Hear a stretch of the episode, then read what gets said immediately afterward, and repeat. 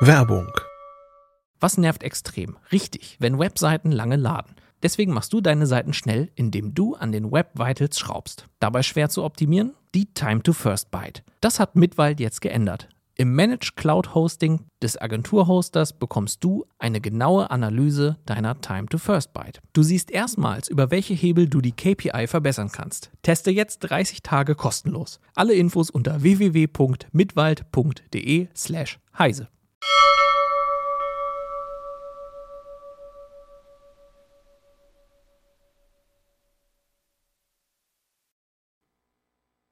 Hallo und herzlich willkommen zu dieser Episode der Heise Show aus dem Homeoffice. Bevor wir zum Thema kommen, haben wir ein paar Worte zum Sponsor. Das ist diese Woche Preisbörse 24. Die haben den Mobilfunktarif Allmobil. Dort gibt es in einer Sonderaktion mehr Gigabyte Speicher zu einem günstigen Preis und auch eine Wechselgutschrift. Mehr Details zu diesem Mobilfunktarif am Ende der Sendung, wenn Christina wieder an mich übergibt. Bis dahin, jetzt geht's erstmal zum Intro der Heise Show.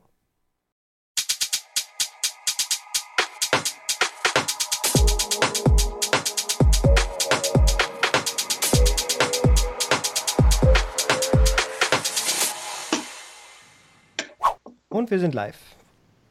Hallo, herzlich willkommen zu einer neuen Heise Show. Heute mal aus dem Homeoffice, weil auch wir uns im Zuge der Corona-Krise ähm, um Solidarität bemühen und eben wegen der Risikogruppen in unserer Gesellschaft und auch alle anderen versuchen, ja, die räumliche Distanz zu halten. Ähm, es, es, ist auch aus dem Grund ganz gut, weil ich äh, selber so ein bisschen angeschlagen bin, also ein bisschen vor mich hin huste und ähm, das einfach nicht gut wäre, wenn ich heute nach Hannover fahren würde. Ähm, wir möchten heute auch ähm, gerade wegen der Corona-Krise über sehr, sehr wichtige Entwicklungen sprechen, nämlich einmal über die Mobilität und neue Arbeitsformen, weil jetzt doch viele von uns nun ins Homeoffice wechseln mussten. Und ähm, ich habe heute als Gast bei mir Katja Diel ähm, die sich genau mit diesen Themen sehr, sehr, sehr viel beschäftigt. Sie hat auch einen eigenen Podcast, der heißt She Drives Mobility und eigentlich ist sie nonstop dabei, ähm, über Verkehrswende nachzudenken, über ähm, neue Arbeitsformen, über Gleichberechtigung in diesen neuen Arbeitsformen. Und ähm, sie guckt auch gerade in diesem Moment sehr genau auf die Entwicklung in Deutschland, denn sie sagt eigentlich auch wie viele andere, wir müssen jetzt in der Krise dürfen wir die anderen Krisen auch nicht vergessen, die wir haben, nämlich auch die ökologische Krise, die Klimakrise. Und man muss diese Krisenzeit auch nur nutzen, um die Weichen richtig zu stellen. Und ähm, äh, Katja, jetzt mal direkt an dich. Ähm, welche Beobachtung machst du denn momentan? Ja, erstmal hallo und danke für die Einladung. Ähm, ich mache ähm, ganz viele ähm, Beobachtungen und merke auch, dass ich immer mehr in der Situation ankomme. Ich selber bin von meinem Teilzeitarbeitgeber Donnerstag ins Homeoffice geschickt worden. Da habe ich mich sehr gefreut, dass sie so schnell reagiert haben bei Door to Door. Also seit Freitag bin ich sozusagen komplett virtuell.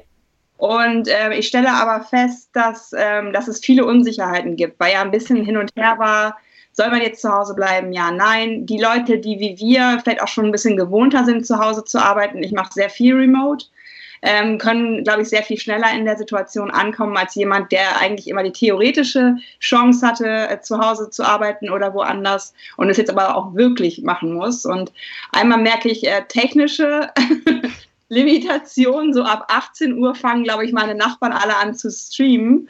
Da gibt es bei Videokonferenzen, wo mehrere Leute teilnehmen, immer einen, der irgendwie so ein bisschen hängen bleibt, wo alle dann nach vorne gehen und gucken, äh, ob sich das Bild noch bewegt. Also man merkt schon, dass wir auf so eine Sache nicht so gut technisch in der Infrastruktur vorbereitet sind. Eine Sache merkt man auch, die Luft über Berlin ist besser geworden. Das sagen schon die Luftmessstationen.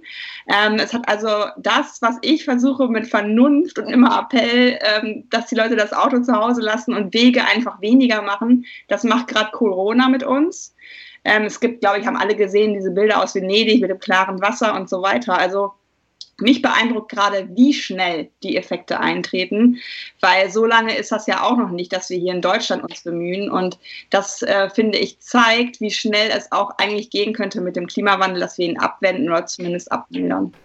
Weil auch gerade eigentlich in Krisen ja gerade Gelder locker gemacht werden, ne, um Grunde die Wirtschaft jetzt aufzufangen. Und man muss einfach wissen, dass das, was jetzt investiert wird, ja auch für sehr viele Jahre und Jahrzehnte dann wieder ähm, gelten wird, also die Infrastruktur beeinflussen wird. Und genau das, was du sagst, ähm, es wird eigentlich schon seit Jahrzehnten gesagt, diese Infrastruktur ähm, muss endlich an die neuen Zeiten angepasst werden. Wir müssen die Digitalisierung richtig umsetzen. Das wurde aber leider verschlafen, beziehungsweise ähm, immer stark gebremst oder nicht richtig gefördert. Und nun sitzen wir hier und haben die Ruckler in irgendwelchen Streams.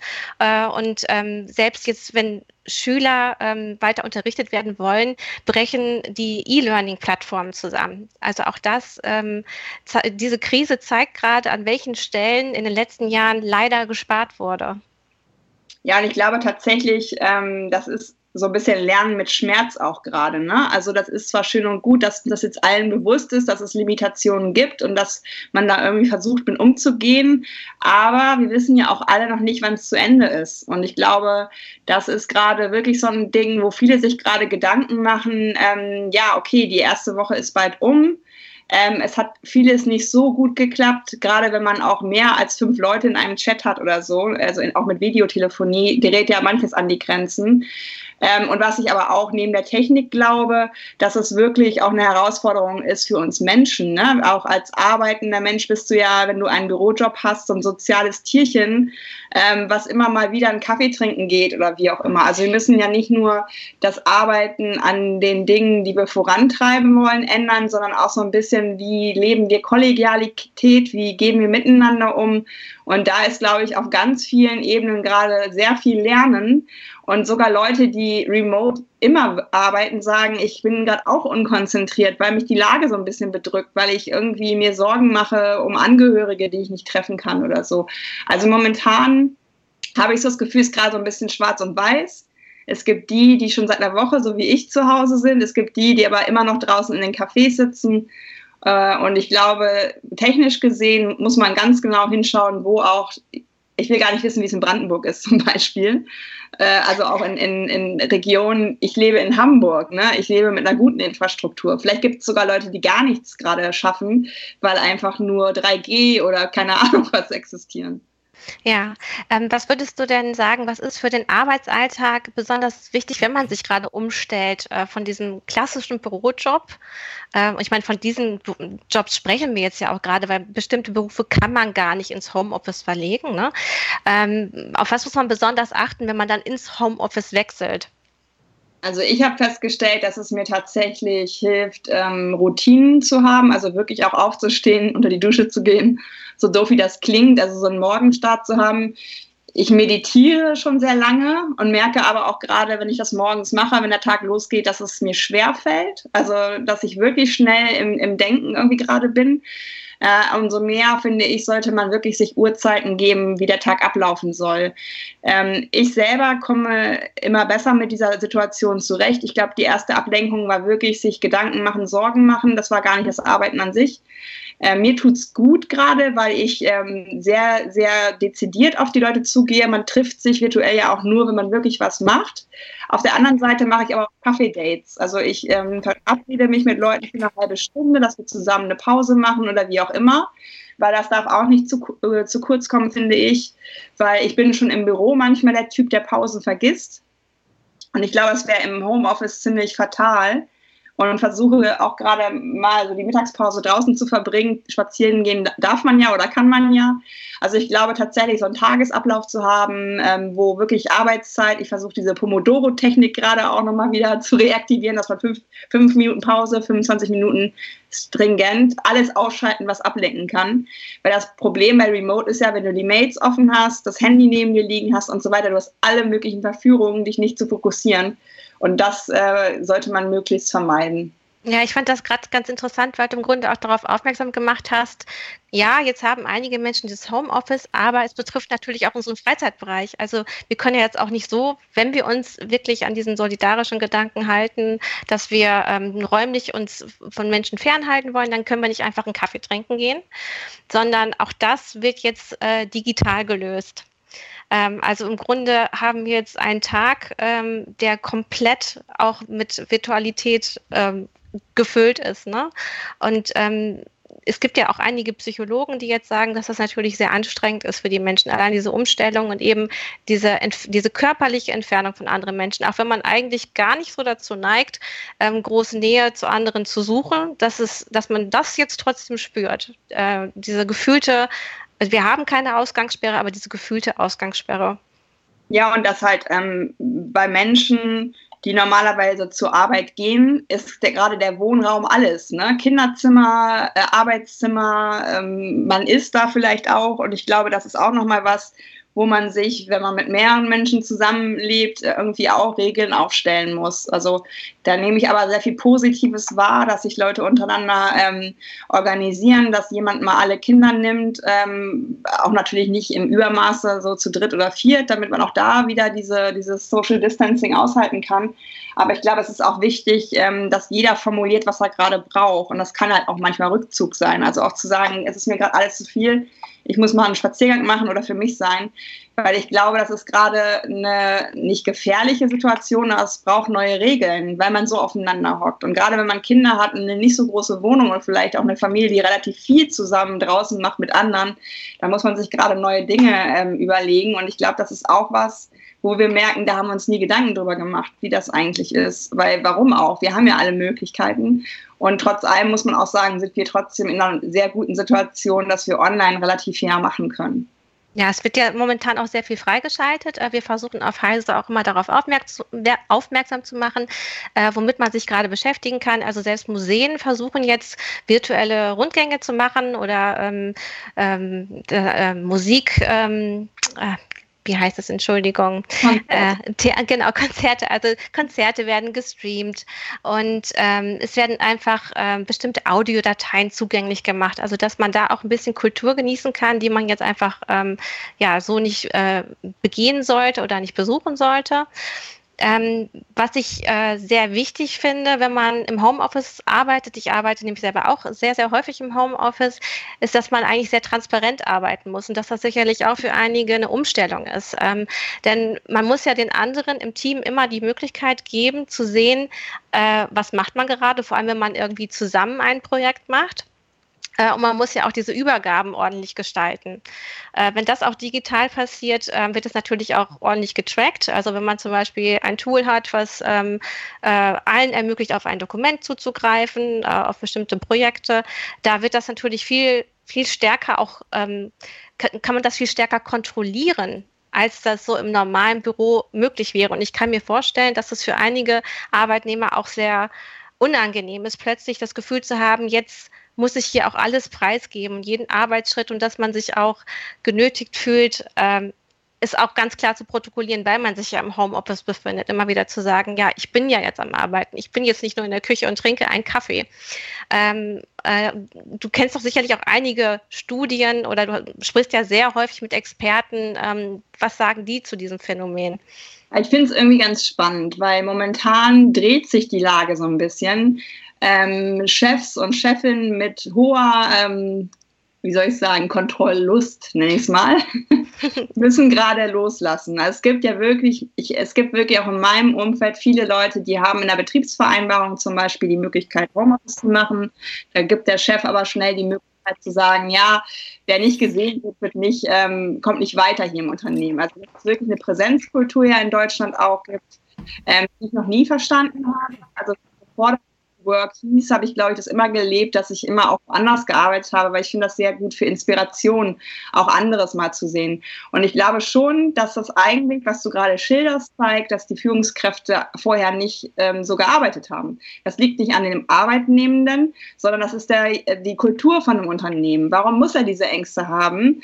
Ähm, es ist doch komisch eigentlich, ähm, weil Zusammenarbeit sollte ja immer auf einer gewissen Art von Vertrauen ähm, basieren. Und für mich ist sowas, die Hinweise, die du gibst, immer so ein bisschen ein Hinweis darauf, dass dieses Vertrauen zumindest nicht 100 Prozent ist. Und ich freue mich darauf, dass gerade einige Vorgesetzte gezwungen sind, das auszuhalten. Und dann können wir gerne darüber reden, ob wir schlechtere Ergebnisse erreicht haben oder, ob es einfach nur ein Misstrauen war von dem Vorgesetzten, dass er die Leute nicht ins Homeoffice liest. Ja, einer unserer ähm, Zuschauer, der meistens dabei ist, Capilino, schreibt zum Beispiel, ich bin eher für das System, mach, was du willst, aber bis da und dahin muss und äh, muss das und das ähm, fertig geworden sein. Und genau das äh, kenne ich auch aus anderen, auch von anderen Arbeitgebern, dass es heißt, ich vertraue dir, und äh, du kriegst das auf jeden Fall hin und ähm, melde dich dann. Ne? In dem Zeitraum muss das gemacht werden. Ähm, und äh, man, äh, ich habe selber zum Beispiel mal ein, ein Seminar extra besucht für Projektmanagement und da lernt man sowas dann auch. Und ich denke, dass auch sowas wahrscheinlich jetzt eigentlich dazugehören würde, dass man Menschen ähm, zeigt, wie sie ihre Arbeit selber organisieren können ähm, und wie sie auch ähm, eben das transparent machen, äh, damit, wie gesagt, nicht eine ganze Gruppe lahmgelegt wird, wenn man äh, an, an einer größeren Sache zusammenarbeitet. Also dass jeder eben seinen Part ähm, fertig machen muss, um das dann weiterzubringen. Ich glaube, da ist auch jeder ein unterschiedlicher Typ und da muss man immer so das Minimum an Konsens auch finden. Ähm, wir machen zum Beispiel bei meinem Teilzeitjobs morgens äh, 10 nach 10 treffen wir uns vom Team. Und ehrlich gesagt ist das gerade immer ein wichtiges Fest, weil man sich ja dann einen Tag nicht gesehen hat und irgendwie wird aber auch jeder gefragt, wie es ihm geht oder man hat die Möglichkeit, irgendwelche Dinge mitzuteilen, warum man zum Beispiel auch, was weiß ich, mittags gerade nicht erreichbar ist oder so. Also diese Transparenz würde ich gar nicht als Kontrolle, sondern einfach auch ähm, ja, hinhören, zuhören und so weiter. Und es gibt auch Leute, habe ich gestern gelernt, die machen sogar einen Checkout. Also jetzt nicht in dem Sinne, jetzt gehen alle in den Feierabend, sondern die haben, was ist ich, um vier so einen Termin für zehn Minuten, dass man einfach mal erzählt, das und das habe ich gemacht, hier und da habe ich Schwierigkeiten, habt ihr nochmal irgendwie Ideen? Und sowas finde ich eigentlich ganz schön, weil das jetzt so strukturiert passiert und ähm, man nicht irgendwie zufällig sich trifft, sondern wirklich sich auch vorbereiten kann auf solche Fragen. Weil manchmal trifft einen der Chef vielleicht und man ist gar nicht so in der Lage, so schnell zu sagen, was mache ich eigentlich gerade. Und das finde ich, diese Rituale finde ich eigentlich ganz schön ähm, online. Also das sollte man im Grunde auch äh, vielleicht einführen als Abteilung, ähm, dass man feste Zeiten für sich findet, wo man dann doch immer wieder Rücksprache hält. Oh. Und äh, kein Problem. Das ist ja jetzt hier auch gerade, wir probieren ja auch gerade eine neue Situation aus. Also bei Katja hat jetzt gerade wahrscheinlich das Handy gepinkt. Genau. Ähm, genau, aber dass man, äh, wenn man in diese neue Arbeitssituation reinkommt, dass man natürlich auch da sich erstmal wieder zurechtfinden muss. Ähm, worüber ich mit dir aber auch sprechen wollte, ähm, du sagst ja eigentlich immer oder du bist dafür, dass wir die Verkehrswende ähm, wirklich jetzt konkret an, anpacken müssen. Und äh, wir gucken da eben auch immer in Richtung Klimakrise. Wir müssen eigentlich dafür sorgen, dass endlich auch der CO2-Ausstoß äh, durch den Verkehr ähm, sinkt, weil der steigt ja eigentlich in den letzten Jahren, beziehungsweise war konstant. Also alle an, viele andere Bereiche haben ähm, an CO2-Ausstoß ähm, verloren, aber der Verkehrsbereich ist leider gleichbleibend bis steigend. Ähm, und jetzt ist, äh, tritt das Phänomen auf, dass die Menschen Angst haben, den ÖPNV zu benutzen, weil wir ja nicht so nah beieinander stehen sollen, weil dort viele Dinge angefasst werden. Mhm. Ähm, wie kann man darauf reagieren?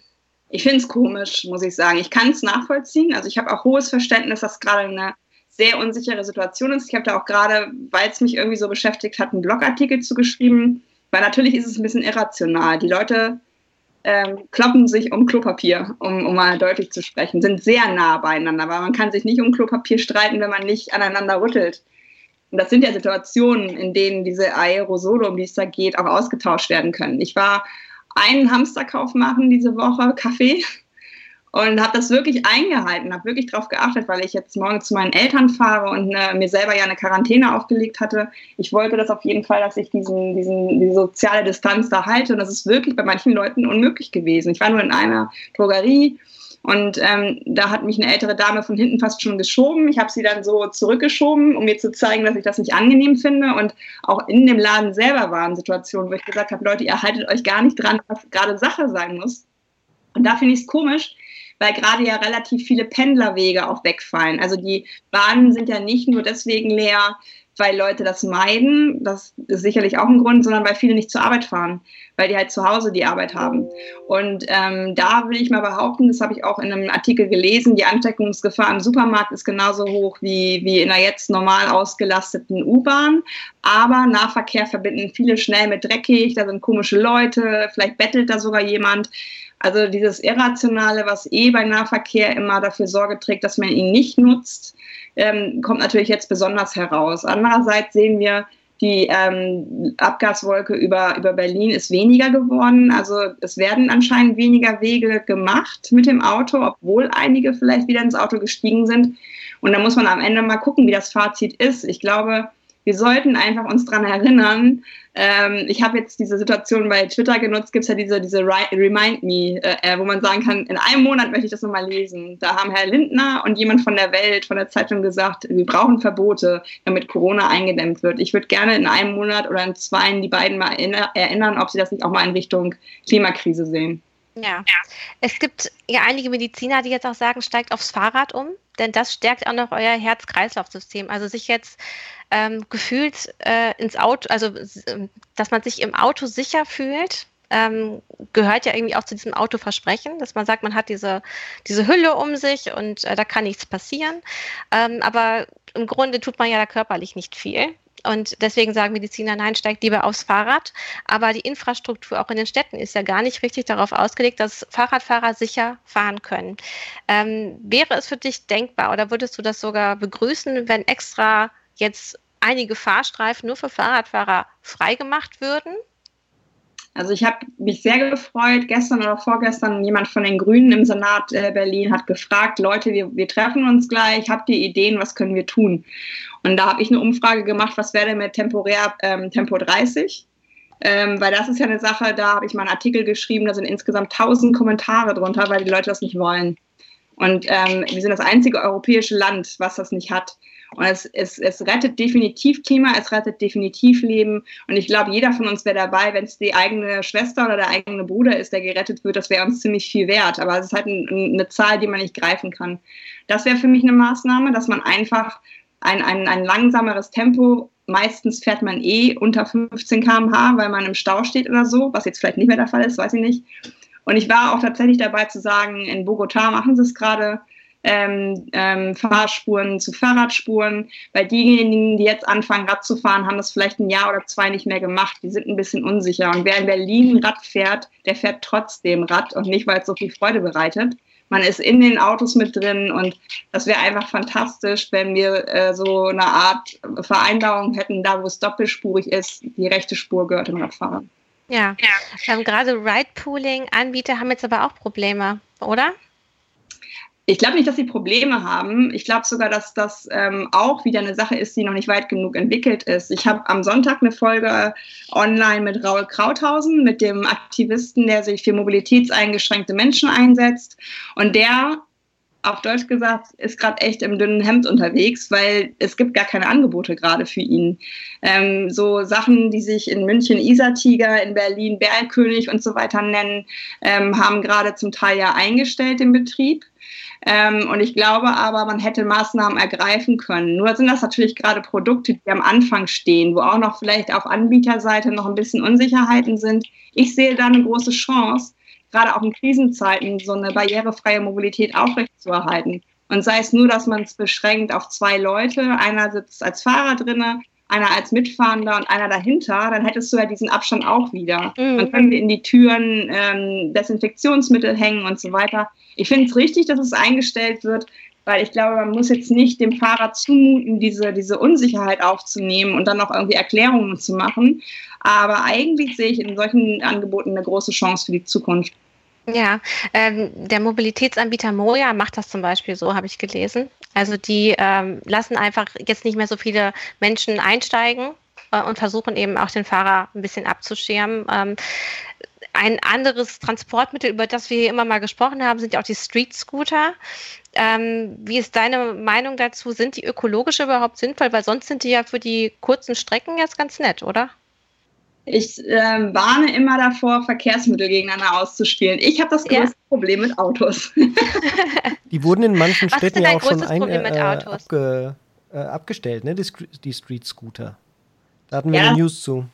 Genau, Lime hat eingestellt, das habe ich auch, ähm, habe ich auch gesehen. Ähm, ich finde es komisch, weil andererseits gehen die Leute auch da wieder in die, in die Einkaufsläden und, und fassen äh, Körbe an und fassen ähm, ja, diese Einkaufswagen an. Ich glaube, wenn man die ganz normalen Sachen macht, dass man halt sich nicht ins Gesicht fasst, während man draußen ist und zu Hause sofort intensiv die Hände wascht, wäscht. Und draußen ähm, vielleicht einfach normale Handschuhe tragen. Ja, genau, oder sowas. Und ähm, ich, also ich sag mal als Beispiel, in den USA benutzen sehr viele Frauen die äh, E-Scooter, weil sie sich dann sicherer fühlen, abends nach Hause statt laufen.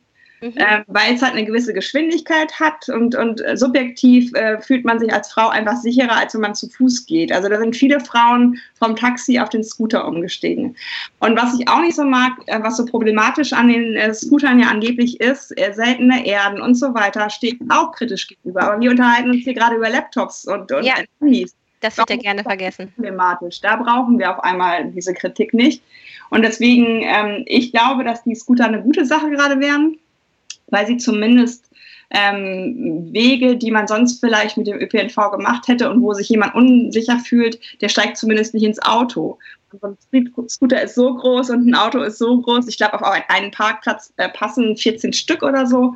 Ähm, also man muss sich das immer mal wieder so ein bisschen vor Augen halten, welche Relation man da eigentlich wählt. Also dir geht es ja eigentlich auch immer um die Verteilung des Stadtraums. Das ist ja so eins deiner Themen, äh, wie es halt sein kann, dass eigentlich sehr viele Stehzeuge öffentlichen Raum beanspruchen, auch gerade in Städten, wo die Mieten sehr hoch sind. Wie kann das eben sein, ähm, dass äh, Parkraum so günstig ist im Vergleich? Ähm, aber das sind natürlich. Regelungen, die immer nur vom Verkehrsministerium verändert werden können, ähm, weil selbst erst wenn die was ändern, können ja auch in den Ländern bestimmte Regelungen ausgeschöpft werden. Also dass man zum Beispiel Parkraum ähm, teurer macht.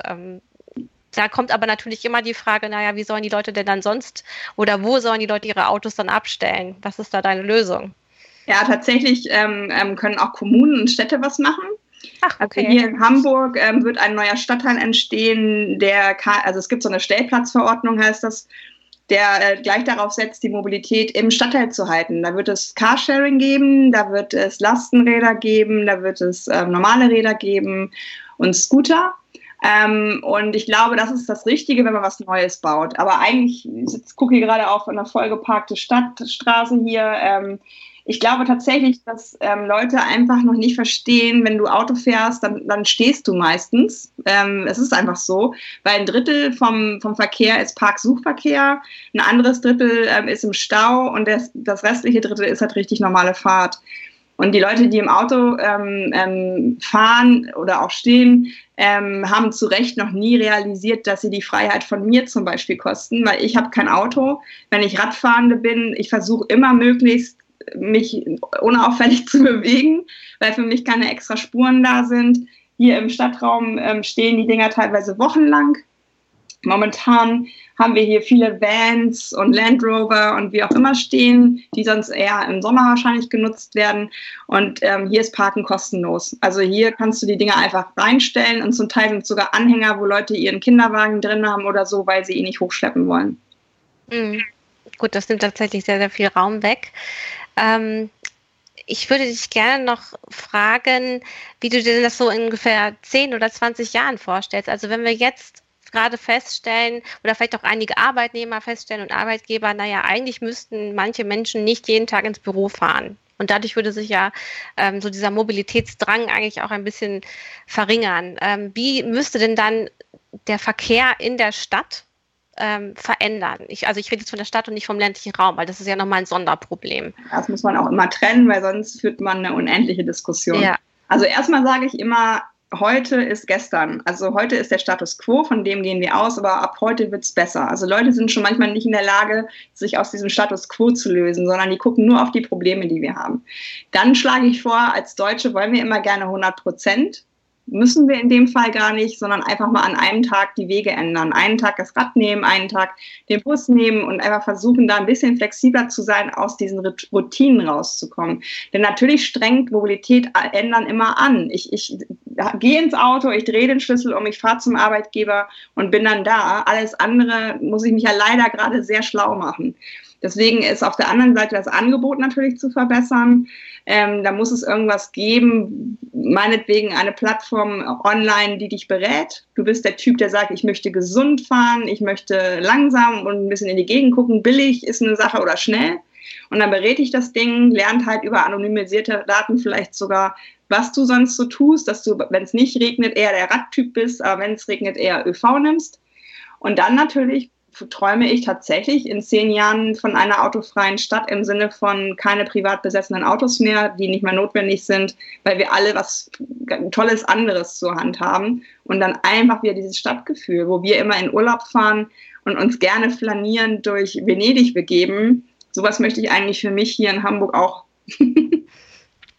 Wie sollte denn, ähm, aber gehen wir mal davon aus, dass diese Stadtbewohner, die dann kein Auto mehr haben, natürlich vielleicht mal wegfahren wollen. Wie sollen die das lösen?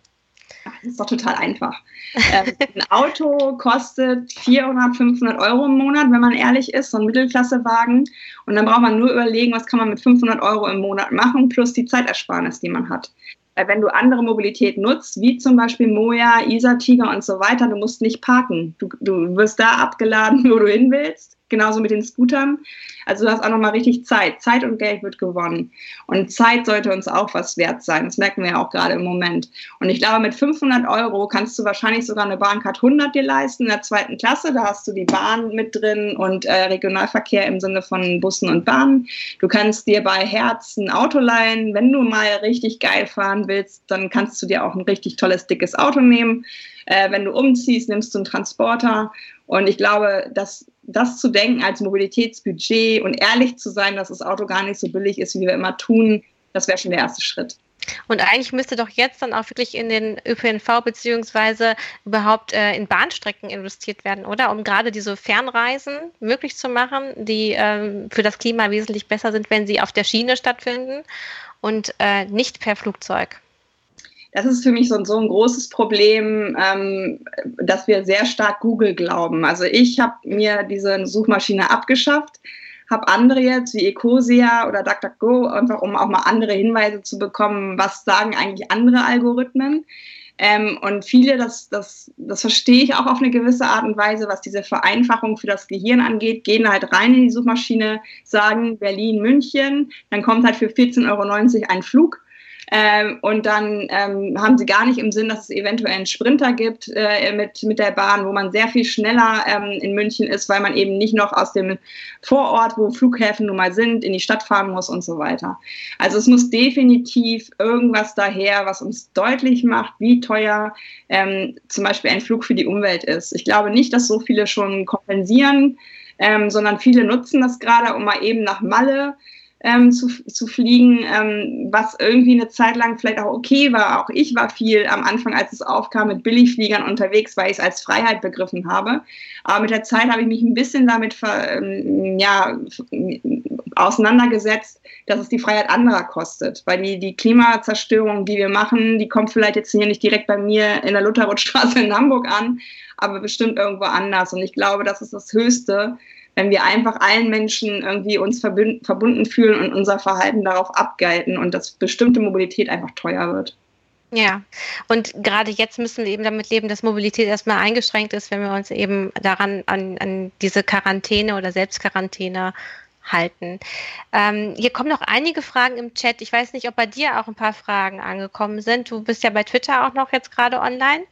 Ähm, zum Beispiel fragt jetzt hier, und das ist dann eher wieder dieser Arbeitsbereich, äh, fragt ähm, Chris, äh, wer schult die ganzen Leute auf Homeoffice, die sich überhaupt nicht auskennen, äh, persönlich vorbeikommen oder ähm, so Kurse gibt es eigentlich nicht in der Art. Ähm, ich denke ja immer, man muss da wahrscheinlich auch auf Pioniere in der eigenen Firma setzen, ähm, wenn, wenn überhaupt so eine große Firma da ist. Ja. Oh, jetzt gibt es leider einen Stocker. Mal gucken, ob Katja gleich wieder da ist. Michael, kannst ich du mir mir was ja schon mal sagen? dazu machen. Ansonsten kann ich ja äh, spontan sagen, woran ich gedacht habe. Vielleicht macht ja YouTube in der äh, Hinsicht, so wie die anderen Videoplattformen, da durchaus äh, in den nächsten Monaten viel aus. Ähm, äh, man kann im Bereich Homeoffice, denke ich mal, viel über Lernprogramme äh, lernen, die es äh, jetzt schon dort zu sehen gibt. Aber klar, die sind dann nicht so spezialisiert und so individualisiert, wie wir das bräuchten, natürlich für, für die, die jetzt ins Homeoffice wechseln. Ja, es sieht so aus, als hätten wir Katja verloren. Mal gucken, ob sie sich wieder einwählen kann. Ähm, es ist natürlich auch ein Thema, und das sagen jetzt ja auch einige, ähm, äh, dass einige ja auch keine Laptops haben. Die haben ja dann wirklich nur ihren äh, Desktop-Rechner bei der Arbeit. Also es fehlt halt teilweise sogar eben an der richtigen Ausstattung. Und äh, ich habe mir zum Beispiel das Headset jetzt noch kurzfristig besorgt und äh, habe schon gemerkt, ähm, wie schwierig es ist, die jetzt noch geliefert zu bekommen. Also man ja. merkt, dass da schon eine größere Nachfrage ist. Äh, zu diesem Headset kann ich aber auch sagen, ähm, so, jetzt kommt Katja auch wieder zurück. Sehr gut. Dass das recht praktisch ist, weil es äh, nämlich ähm, über, über, USB funktioniert, sodass man nicht viel mit Klinkensteckern ähm, sich äh, beschäftigen muss, äh, weil man nämlich sonst auch hier was übers Ohr reinkommt und äh, das Mikro nochmal extra schalten müsste. Aber da ist äh, gerade Michael eben unser äh, Experte, der kann das gerne am Ende auch nochmal etwas erklären, was das ausmacht. So, Katja, Jetzt versuchen wir das nochmal. Hattest du die Frage noch gehört, die ich dir gestellt hatte? Ja, also ich glaube tatsächlich, dass das äh, momentan viele Angebote, vielleicht hat Michael das auch gerade schon gesagt, es gibt momentan viele Angebote im Internet, wo Leute ähm, Plattformen aufbauen und ähm, sagen, dass sie, dass sie Hilfestellung leisten möchten. Ich glaube, da muss man einfach mit ein bisschen wachen Augen durch die Gegend gehen. Bei LinkedIn ist auch was entstanden. Ähm, und ich glaube, da nebenan.de macht Sachen, also da passiert gerade relativ viel, wo man Hilfe findet. Entschuldigung, jetzt habe ich dich gerade, ich habe den letzten Satz nicht mehr gehört, weil ich nach den Kommentaren ge geschaut habe. Das ist eben das Problem, wenn ich, wenn ich hier auch alleine sitze. Kannst du den nochmal kurz für mich wiederholen? Ja, ich glaube einfach, dass es wirklich gerade, das ist halt das Schöne an der Situation gerade, dass die Leute, die Wissen haben, ähm, stellen das zur Verfügung. Auch Firmen, die, die so Tutorials haben oder äh, ja, ich habe gesehen, jemand hat sein ganzes WordPress, also für, für, für Webseiten, umsonst ins Netz gestellt. Also man muss, glaube ich, einfach nur ein bisschen wach ähm, gerade durch das Netz scrollen und mal gucken. Da gibt es auf jeden Fall ganz viele Leute, die gerade Hilfe erteilen. Ja, also das, das fällt auf jeden Fall auf, dass es ähm, jetzt eine äh, wirklich eine Bestrebung gibt von einigen äh, Internetnutzern zu sagen, äh, wir bauen jetzt hier ähm, Hilfe, äh, Netzwerke auf, ähm, die einfach nur für Hilfe da sind, also um ältere Menschen mit äh, Lebensmitteln zu versorgen ähm, äh, oder um sie auch in ihrer Einsamkeit irgendwie dann doch äh, oder aus ihrer Einsamkeit zu befreien, indem man sich mit ihnen wenigstens virtuell unterhält oder sie einfach anruft. Wenn das muss man ja auch wissen, gerade Menschen der Risikogruppe sind natürlich nicht so viel online und in irgendwelchen sozialen Netzwerken unterwegs wie jetzt unsere Generation und dass man diese Menschen nochmal ganz anders ansprechen muss. Ja, ist auf jeden Fall richtig. Ähm, ich mag hier auch nochmal ähm, einen unserer Leser aus dem Forum äh, zu Wort kommen lassen. Der sagt nämlich auch ganz klar, das ist RSP aus dem Forum, dass er auch diese Versäumnisse ähm, im Infrastrukturausbau sieht.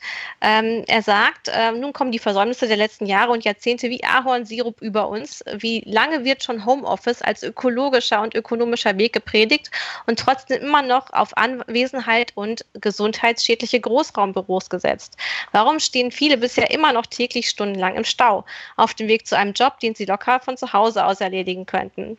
Und äh, er geht dann noch so ein bisschen darauf ein, dass eben auch das Internet bei uns relativ teuer ist. Und äh, wenn dann Kollegen aus dem Ausland äh, ihn besuchen, äh, dass sie auch immer sehr ähm, überrascht sind, wie schlecht bei uns äh, der Netzausbau eigentlich ist und wie viele Funklöcher es gibt. Ja. Und ähm, du hast ja sicherlich auch immer viel damit zu tun, weil du auch viel eigentlich jetzt online machst, aber du bist ja auch so sehr agil im Netz. Ähm, wie, wie oft passiert es dir, dass du, wenn du online so arbeitest, dass es einfach so abbricht wie jetzt gerade eben?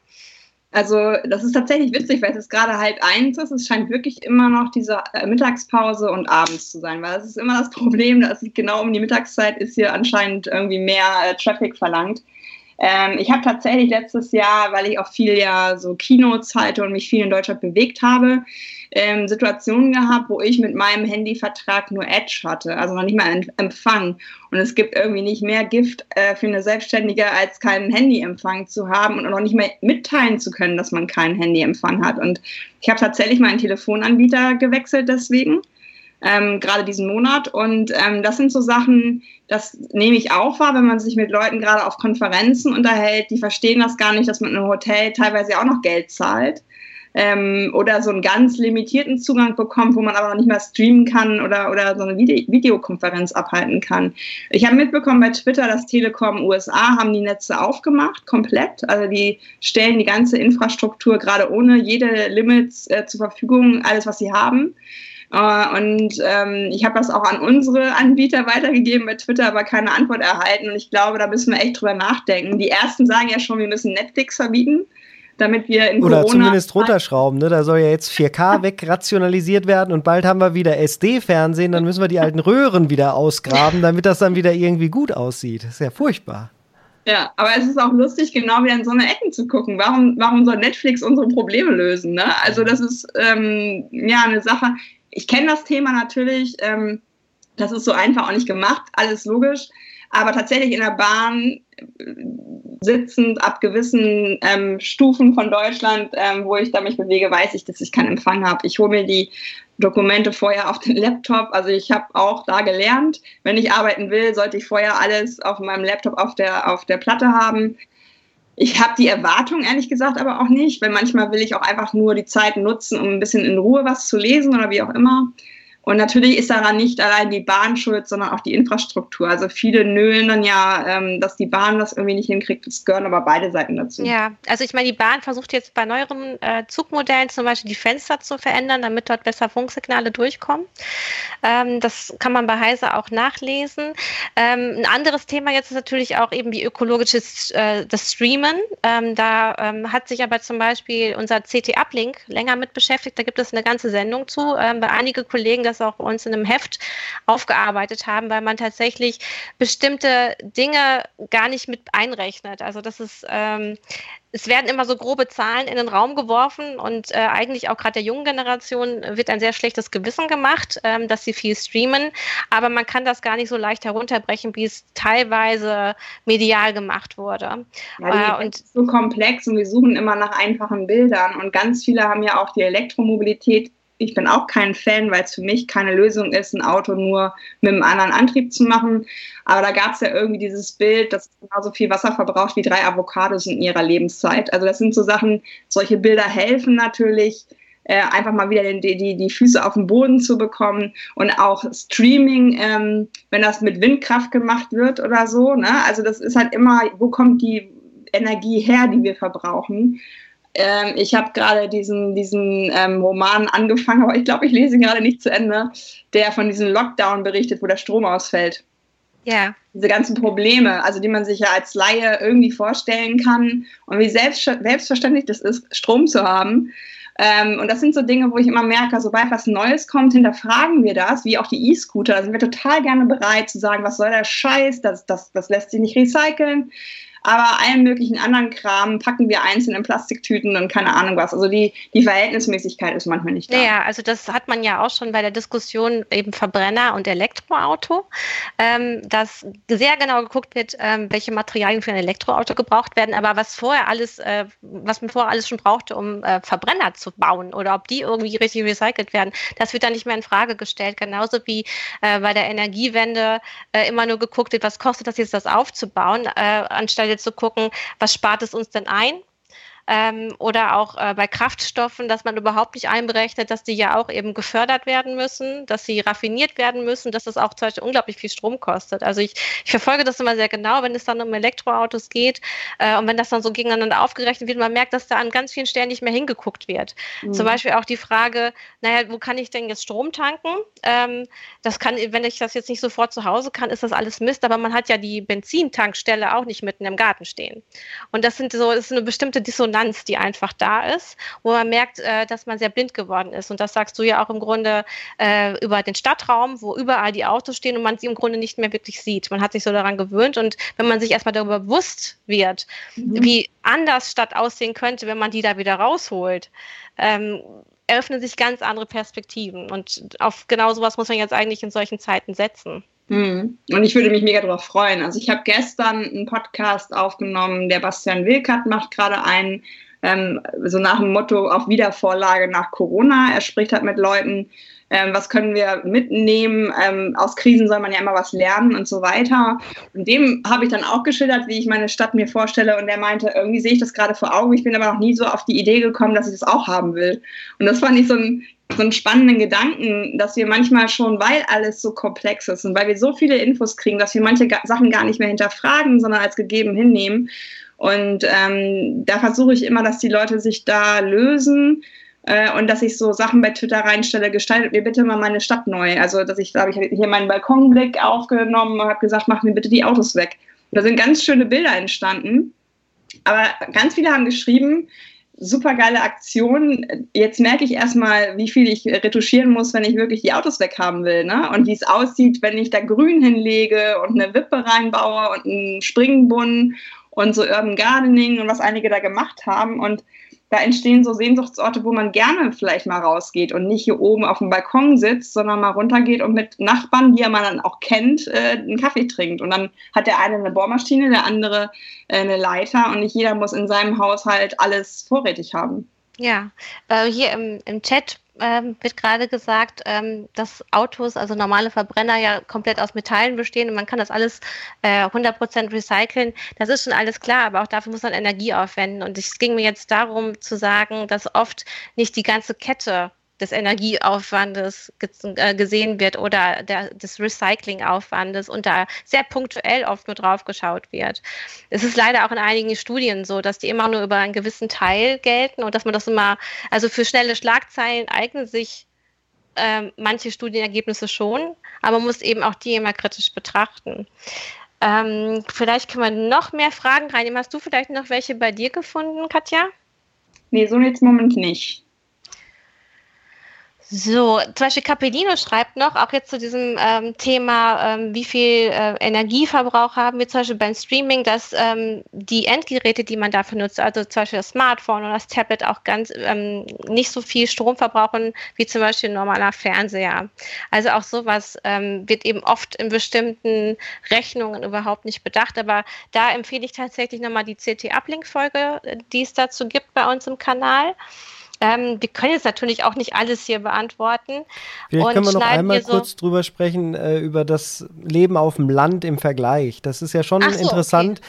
weil äh, da bin ich, denke ich, auch ein ganz gutes Beispiel. Also ich konnte bei meinem vorherigen Arbeitgeber halt ewig nicht im Homeoffice arbeiten, weil mein Zuhause halt einfach auf dem Land äh, vom Internet nicht abgeschnitten, aber halt zu schlecht versorgt wurde. Und erst seitdem das jetzt so langsam hochgekrochen ist, kann man jetzt sowas wie das hier zum Beispiel veranstalten. Ich meine, mein Job ist jetzt auch nicht gerade einfach, äh, ohne das schöne Studio vom Heise Verlag, aber es ist zumindest möglich geworden. Und ähm, ich denke, da haben wir aber ein riesiges Problem in Deutschland, dass nach wie vor die Internetleitungen sowas auch noch nicht hergeben.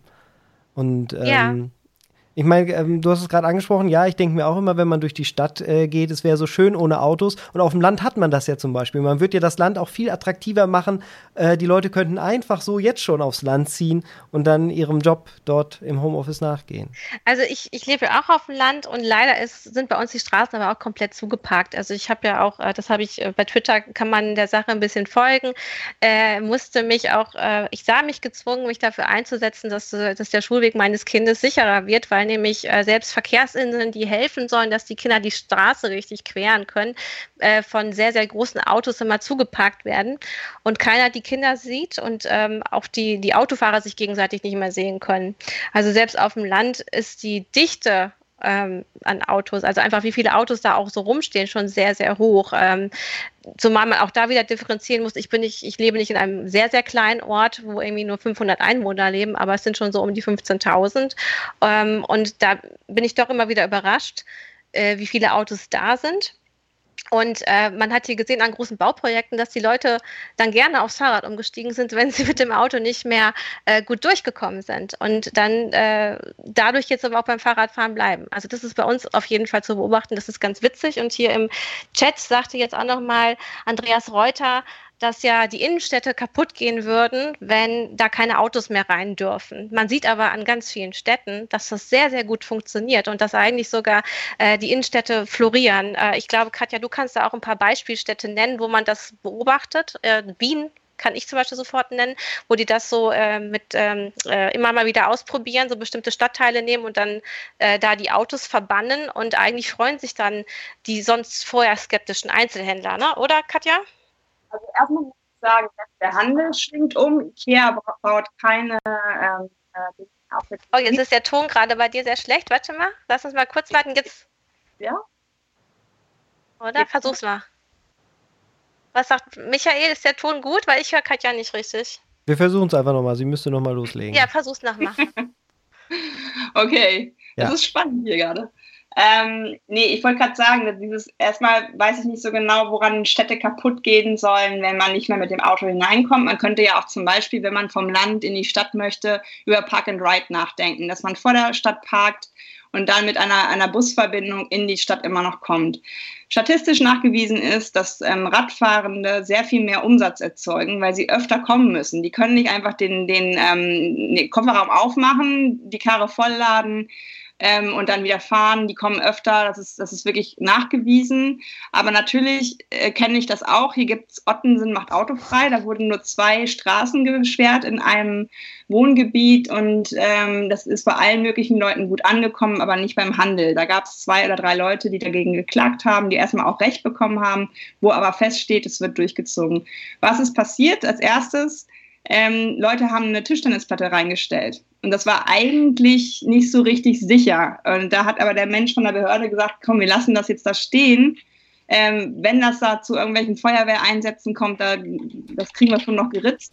Äh, das war das meist fotografierte Ding, glaube ich. Ich weiß nicht, wo ich dieses Bild überall gesehen habe.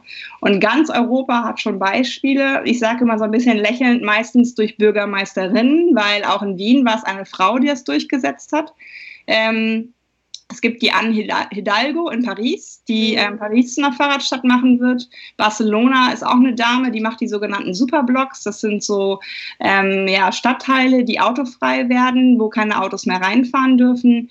Es gibt in Singapur die Auflage, du darfst dir ein Auto anschaffen, wenn du einen Parkplatz hast und ungefähr so viel Steuern zahlst, wie das Auto kostet, weil die auch ein ganz großes Problem haben. Man muss aber auch sagen, dass diese Städte, auch Wien, immer auch Nahverkehr mitgedacht hat. Also die haben nicht nur gesagt, ähm, wir lassen die Autos raus, sondern die haben Alternativen geschaffen, die haben tolle Radwege ähm, geschaffen. Und das ist natürlich immer so ein Geben und Nehmen, was es da geben muss. Ja, also was hier gerade so im äh, YouTube-Chat passiert, das sind aber nur Einzelne, muss ich wirklich sagen. Das kennt äh, Katja aber schon sehr gut von Twitter.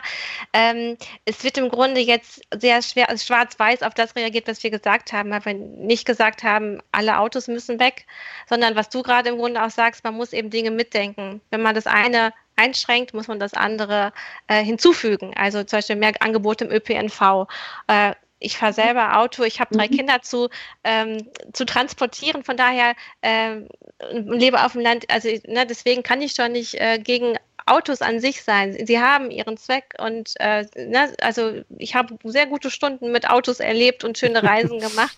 Und ähm, ich finde, das, das ist so ein schneller Rundumschlag im Sinne von, die Frauen benutzen hier nur, wie, sie, wie es heißt, ihren Hausverstand gerade. Aber äh, nein, wir stützen uns, wenn wir hier sowas sagen, tatsächlich auch auf Studien, äh, die Katja auch immer ganz toll auf ihrem Twitter-Profil verlinkt. Äh, und äh, ich versuche sowas auch immer gerne zu teilen. Also das ist jetzt hier nicht einfach aus dem Bauch heraus erzählt, sondern sondern das hat echt viel Bewandtnis. Und wenn man sich äh, Katjas äh, Podcast auch anhört, äh, redet sie tatsächlich mit Leuten, die wirklich im Mobilitätsbereich arbeiten. Äh, ich muss auch Leute, die uns ja. unterstellen, dass wir nur Hausverstand haben, auch gar nichts sagen, ehrlich gesagt. Ja. werde ich nicht gewinnen. Also Dann die habe ich auch das doch. Gelassen, genau. Weil ähm, wer nicht will, der hat schon, wie man so schön sagt. Ähm, ich frage solche Menschen, wenn ich ihnen persönlich begegne, immer, was ist denn deine Antithese? Also wie hättest du es denn gerne? Und dann sagen die immer, ich möchte, dass es so bleibt, wie es ist. Aber das ist ja nicht, das, das ist nicht verhandelbar. Das darf nicht sein. Der Verkehrssektor hat als einziger Sektor in Deutschland mehr Klimaabgase erzeugt als alle anderen Sektoren, die alle gesenkt haben. Und ich weiß nicht, ich habe keine Kinder, aber Freunde von mir haben Kinder und auf die gucke ich und ich sage, ich muss euch das Ding hier übergeben und ich möchte, dass ihr ein gutes Leben habt. Und wenn das den Leuten egal ist, dann, dann sollen sie sich halt auf andere Dinge zurückziehen nachvollziehen, aber dann darf man auch nicht erwarten, dass ich sie ernst nehme in ihrer Meinung, weil einfach mit Hausverstand und solchen, ich kenne das von Twitter sehr gut, äh, mit solchen Sachen zu arbeiten, das ist mir mittlerweile einfach, das geht vorbei. Ja, genau, also genau. Ich finde auch, man sollte sich ähm, immer auf die konzentrieren, äh, die progressiv sind und ähm, die Lösung finden wollen, weil gerade auch jetzt in, äh, in der Corona-Krise geht es ja darum, Lösungen zu finden, um positiv zu bleiben und auch das gemeinsam zu machen und nicht so gegeneinander, sondern zu sagen, pass auf, es gibt vielleicht verschiedene ähm, Wünsche und Bedürfnisse und wir versuchen die aber hier alle so gut wie möglich ähm, zu befriedigen oder zu erfüllen. Äh, nur das müssen wir halt zusammen machen. Das ist eben die, die, die Sache der Solidarität. Genau, was ich halt aber auch gut finde, wenn Leute zu mir kommen und sagen, Katja, ich habe keine Idee, sag mal, wie fange ich an? Und das finde ich auch toll, wenn Leute zugeben, so ans Auto äh, psychisch oder wie auch immer gebunden zu sein, dass sie sich fast schon ängstlich äh, der Frage gegenüber sehen, wie mache ich es denn anders? Und denen erzähle ich dann diese Geschichte von dem Budget, dass man vielleicht mal den, das Auto zum Beispiel nach dem Alltagsbedarf zu kaufen. Diese Karren, was, was, was will man? Will man Hirsche jagen? Also das sind so Sachen, wo ich In immer... In der Großstadt. Das ist unfassbar. Und ähm, das sind so Dinge, ähm, wo ich sage, was, was, machst du denn? Was hast du denn für ein, für ein ähm, Alltagsgeschäft? und dann, ja, dann, eigentlich würde ein kleines Auto reichen, aber ab und zu, ne? Und das wäre ja schon so, das nächste Auto vielleicht nicht so groß kaufen. Das ist auch schon toll. Ja. Ja, genau. Also ich habe zum Beispiel auch einen Kleinstwagen ähm, und äh, weil ich einfach weiß, äh, wenn ich mit den Kindern unterwegs bin, dann sind das eben nur wir vier Personen. Wir brauchen, wir, wir müssen jetzt keinen Schrank ähm, transportieren und das das machen wir mittlerweile schon seit Jahren so, dass uns solche Sachen geliefert werden oder dass wir eben uns was leihen. Und es ist eigentlich auch tatsächlich viel günstiger, weil ich ja für so einen kleinen Wagen viel weniger bezahlen muss, auch im täglichen Unterhalt. Äh, ich habe nicht diese Parkprobleme. Also ich habe im Grunde Zugriff auf ein größeres Auto, wenn ich das möchte. Aber mhm. ich möchte das gar nicht benutzen, weil ich immer sage, mit meinem kleinen, kleinen Auto kann ich, äh, finde ich immer noch einen Parkplatz. Ja. Ähm, also, ähm, aber gut, das muss dann auch wieder jeder erstmal für sich selber wissen, was er da macht. Aber ich finde diese, diesen, diesen, diese Idee erstmal gut zu sagen, ja, was brauche ich tatsächlich im Alltag? Was kann ich vielleicht leihen? Ähm, muss das immer so groß sein alles? Äh, jetzt schreibt hier gerade noch Stefan Bauer, dass zum Beispiel in Ulm ähm, wegen Baustellen der ÖPNV mal kostenlos gemacht wurde. Und äh, da sind dann plötzlich die Nutzerzahlen durch die Decke gegangen. Aber du sagst zum Beispiel, ja, kostenlos muss er nicht unbedingt sein, oder? Wir geben ganz schön viel Geld fürs Auto aus und, und ÖPNV ist was wert. Also ich habe jahrelang äh, in solchen äh, Unternehmen gearbeitet und das hat einen Wert, was es da gibt. Ähm, es gibt in Frankreich eine Steuer, die Leute bezahlen, die einen Handel haben, wo äh, ÖPNV hinkommt. Und diese Steuer fließt in den ÖPNV und das ist total akzeptiert. Ähm, es muss ja nicht unbedingt der Bürger sein, der ein Ticket bezahlt, aber vielleicht gibt es irgendwann eine Steuer, die das halt auch so abdeckt, weil ich glaube, auch da, was du schon gesagt hast, wäre das Solidarische halt schön, dass man sagt, es gibt so viele Leute, die jetzt schon auf, auf den äh, Nahverkehr angewiesen sind. Warum machen wir nicht eine Solidargemeinschaft und machen einen guten ÖPNV zusammen möglich? Dass man ja. vielleicht wirklich ohne Ticket fahren kann. Also Weil man auch tatsächlich vergisst, ähm, dass viele Menschen überhaupt nicht das Geld haben, sich überhaupt noch ein Auto zu leisten. Also wenn dann gerne Geringverdiener vorgeschoben werden, um zu sagen, wir dürfen bestimmte Mobilitätsangebote nicht einschränken, muss man aber auch ganz klar sagen, naja, ganz viele äh, können sich ja überhaupt kein Auto leisten. Dafür ist es tatsächlich zu teuer und sie brauchen halt gute Alternativen. Ja. Gut, ich glaube, wir versuchen so langsam diese Sendung zu beenden. Michael wird gleich noch mal was einspielen müssen. Ähm, die Diskussion hier im Chat ist wirklich sehr, sehr rege. Ähm, ich würde immer noch gerne sagen, und das möchte ich auf jeden Fall loswerden, wir wollten jetzt hier nicht pietätlos sein, im Zeichen dieser Krise über so welche Dinge zu sprechen, weil uns klar ist, dass es gerade vielen Menschen schlecht geht. Äh, und äh, auch einige ihre Angehörigen verlieren werden durch diese Krise. Ähm, das nein, wir möchten da nicht ähm, am Rande stehen und das jetzt quasi für unsere Sache hier ausnutzen oder Katja für ihre Sache, sondern es, es geht eben darum, genau, es gibt immer noch diese anderen Themen, die einfach immer noch da bleiben. Die wir können ja auch sagen, mitbearbeiten. Ich war ja geplant. Ne? Also wir hatten ja vorher schon Kontakt und ja. haben schon darüber gesprochen. Und tatsächlich, ich kann nichts über Corona sagen. Ich kenne mich damit nicht ja. aus. Ich kenne mich mit Mobilitätswandel aus und mit Diversität und mit neuer Arbeit. Und es wäre vermessen, wenn ich jetzt anfange, über Corona zu sprechen. Und das wünsche ich mir von allen anderen auch, dass sie sich bitte nur da äußern, wo sie wirklich Expertinnenwissen haben. Ähm, weil momentan sind mir wieder zu viele da, die 80 Millionen Fußballtrainer, wie man immer so schön sagt. Also mhm. ich glaube, das ist total valide, wenn man bei den Themen bleibt, wo man sich auskennt. Und ich glaube auch wahrnehmen zu können, dass es auch allmählich einige wollen auch einfach mal andere Sachen wieder hören. Und das ist halt einfach, es ist so, wie es ist. Also das Leben ähm, macht uns gerade einen ganz schönen Strich durch unsere ganzen Pläne. Wir sollten mal drüber nachdenken, was Pläne auch so bedeuten eigentlich.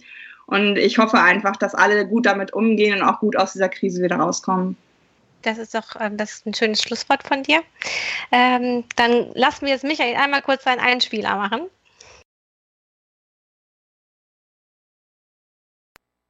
Ja, nochmal ein Wort zu unserem Sponsor. Das ist diese Woche Preisbörse24. Die haben das Produkt Almobil, ein Mobilfunktarif, der Almobil heißt ist ein SIM-Only-Handyvertrag. Da gibt es normalerweise 4 GB oder 6 GB ab knapp 8 Euro im Monat. Jetzt als Sonderaktion 1 GB Speicher mehr, also 5 oder 7 ab 7,99 Euro im Monat. Der 4 GB Tarif kostet normalerweise knapp 25 Euro, ist jetzt also für 7,99 Euro erhältlich. Es ist eine AllNet und SMS-Flat dabei im LTE-Netz von Vodafone, also ein Top-Empfang. Ist der günstigste Direktvertrag und Wer jetzt wechselt, der bekommt eine Gutschrift von 50 Euro zusätzlich gutgeschrieben. Alle weiteren Infos gibt es unter dem Link preisbörse24.de slash Angebote slash Allmobil. A-L-L-M-O-B-I-L. Ja, das ist der Sponsor für diese Woche. Ja, auch ich bedanke mich und gebe jetzt nochmal zurück und danach kommt das Outro. So, jetzt dürfen wir wieder, sagt mir Michael mit einem kleinen Wink. Ähm, ja, ich, ich hoffe, äh, also, also es war ja ein Experiment für uns jetzt hier, dass auch die heiße Show mal im Homeoffice gemacht wird, von, äh, aus drei verschiedenen Orten. ähm, ich hoffe, ihr hattet jetzt Spaß mit der Sendung und ja, ich denke, es war jetzt auch sehr kontrovers. Mal gucken, was so zurückkommt. Ihr könnt Katja natürlich auf verschiedenen Kanälen folgen und sie auch immer antickern. Äh, du bist ja sehr diskussionsfreudig. ähm, und ähm, ja, ich mag nochmal deinen äh, Podcast empfehlen, She Drives Mobility. Ähm, ich bin Christina Bär. Vielen Dank, Katja, dir. Das war toll, dass das jetzt mal geklappt hat. Und auch vielen Dank an unseren Michael, der das jetzt alles hier äh, im Hintergrund gesteuert hat, dass wir hier so schön nebeneinander äh, im Stream erschienen sind. Ähm, wir wünschen euch alle eine gute Woche. Bleibt gesund, passt auf euch auf und ähm, wir hören uns wieder. Macht's gut. Tschüss.